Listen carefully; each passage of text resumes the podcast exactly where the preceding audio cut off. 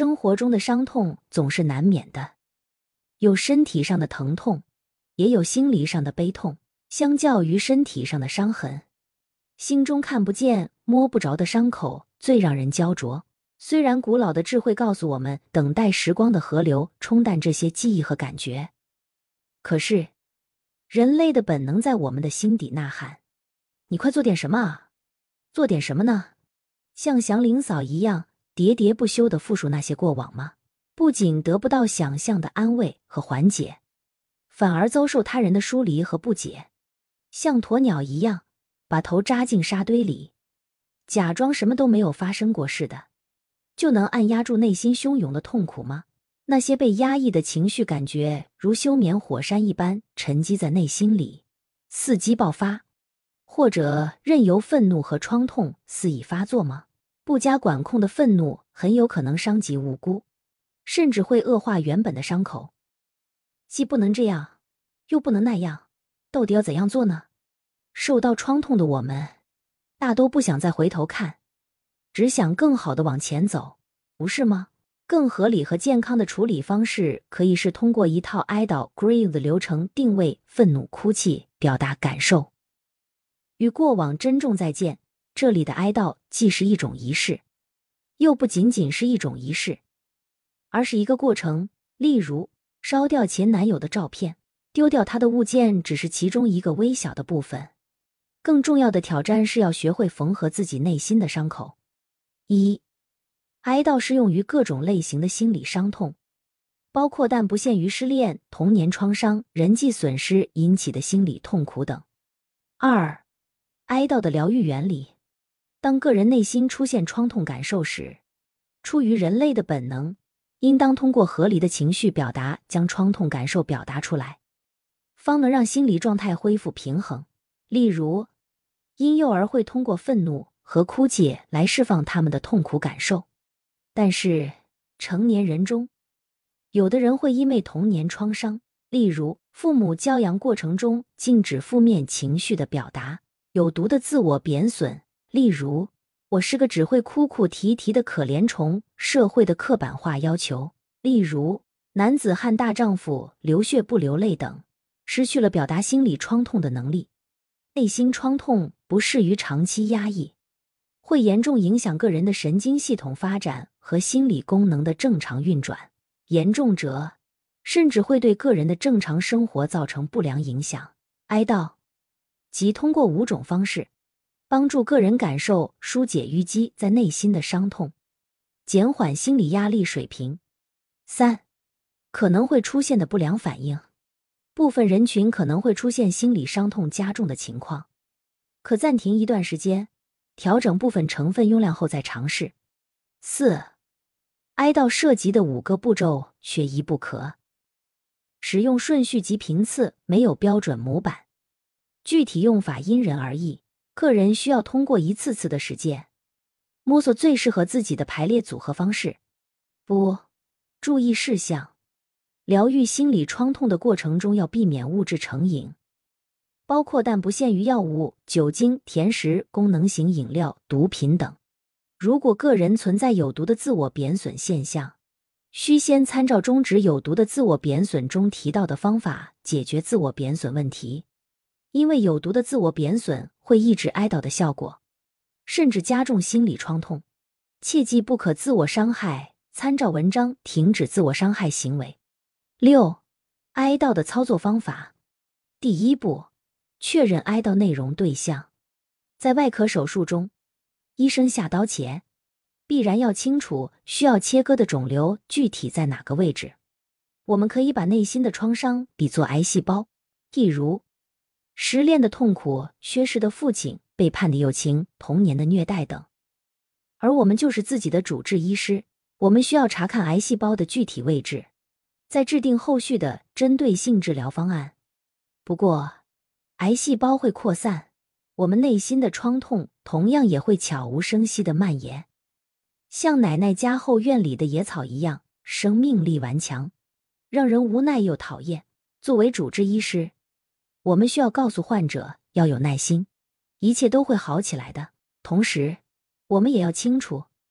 癌细胞是无法仅仅通过一次治疗就能全部清除掉的。我们要让病患做好持久战的心理准备。经受过童年创伤的个人，在此阶段需要明确自己缺失的或未被满足的是哪一种养育需求：言语、精神、情感、身体，以便更好的明确哀悼内容。言语养育是指父母能够同子女进行多种形式的沟通。子女能够得到父母正面和积极的口头反馈，父母能够教授子女，并为子女阅读故事，父母能够为对话提供丰富的素材，便于对话继续下去。精神养育是指父母能够看见孩子的价值、优良品质，并给出相应的反馈，能够带给孩子愉悦的体验和爱的体验，让孩子明白生命是一份难得的礼物，能够给予孩子精神上和哲学上的指引。帮助孩子度过困难时期，教养孩子学习表达自己的想法和观点，带着孩子经常接触大自然。情感养育是指父母能够持续为孩子提供关心、爱护，关注孩子的需求和兴趣，能够认可和重视孩子的情感表达，教导孩子不对他人使用情感虐待，教导孩子使用健康的方式疏解愤怒，不能伤害其他人。能够慷慨的给孩子提供爱、温暖、同情，能够正确的看待眼泪和哭泣，将其当做一种释放伤害的方式，能够让孩子把养育者当做安全的庇护所，能够教会孩子幽默感。身体养育是指父母能够为孩子提供情感和保护，教导孩子形成健康的生活作息习惯和饮食习惯，教会孩子良好的日常行为习惯、责任感、道德准则。帮助孩子探索和发展自己的兴趣，帮助孩子了解自己的个性，帮助孩子学会平衡学习、娱乐和生活。第二步，学会健康的表达愤怒。愤怒是人类的一种正常情绪，其主要作用是保护个人不受到伤害，但因诸多因素，譬如社会默认的品德要求女性不应该愤怒，有些人失去了表达愤怒的能力。或认为展现愤怒的一面是可耻的、不应该的，哪知失去了愤怒情绪，反而会让我们的个人边界变得模糊。当受到伤害后，部分人会将愤怒指向自己，出现自我贬损的现象，反而让创痛感受加倍。这部分人群需要学习终止有毒的自我贬损，参照之前的文章，将愤怒的矛头指向加害者。直接向加害者表达，或尝试在信任的亲朋面前表达自己的愤怒，也可以仅在自己内心中演绎愤怒的情绪。如果你的愤怒对象是父母，请注意，如果他们现在仍然在情感、身体虐待你，可以直接表达你的愤怒。如果现在并不存在任何虐待，你可以在内心对过去的父母表达愤怒，或挑选合适的场合和时机。采用合理的沟通方式，向他们表达你对过去事件的愤怒和不满。第三步，用泪水冲清洗心灵的伤口。哭泣是一种对愤怒的补充，两种方式缺一不可。只通过愤怒的抱怨去发泄，不仅无法缓解伤痛，无休无止的抱怨反而会耗尽他人的同情心。反之，一味的表达伤心。则会让个人变得歇斯底里、情绪无常。更合理的处理方式是，既要愤怒，也要伤心。哭泣可以阻断有毒的自我贬损，激发自我同情，也可以帮助个人从伤痛的记忆中抽离出来。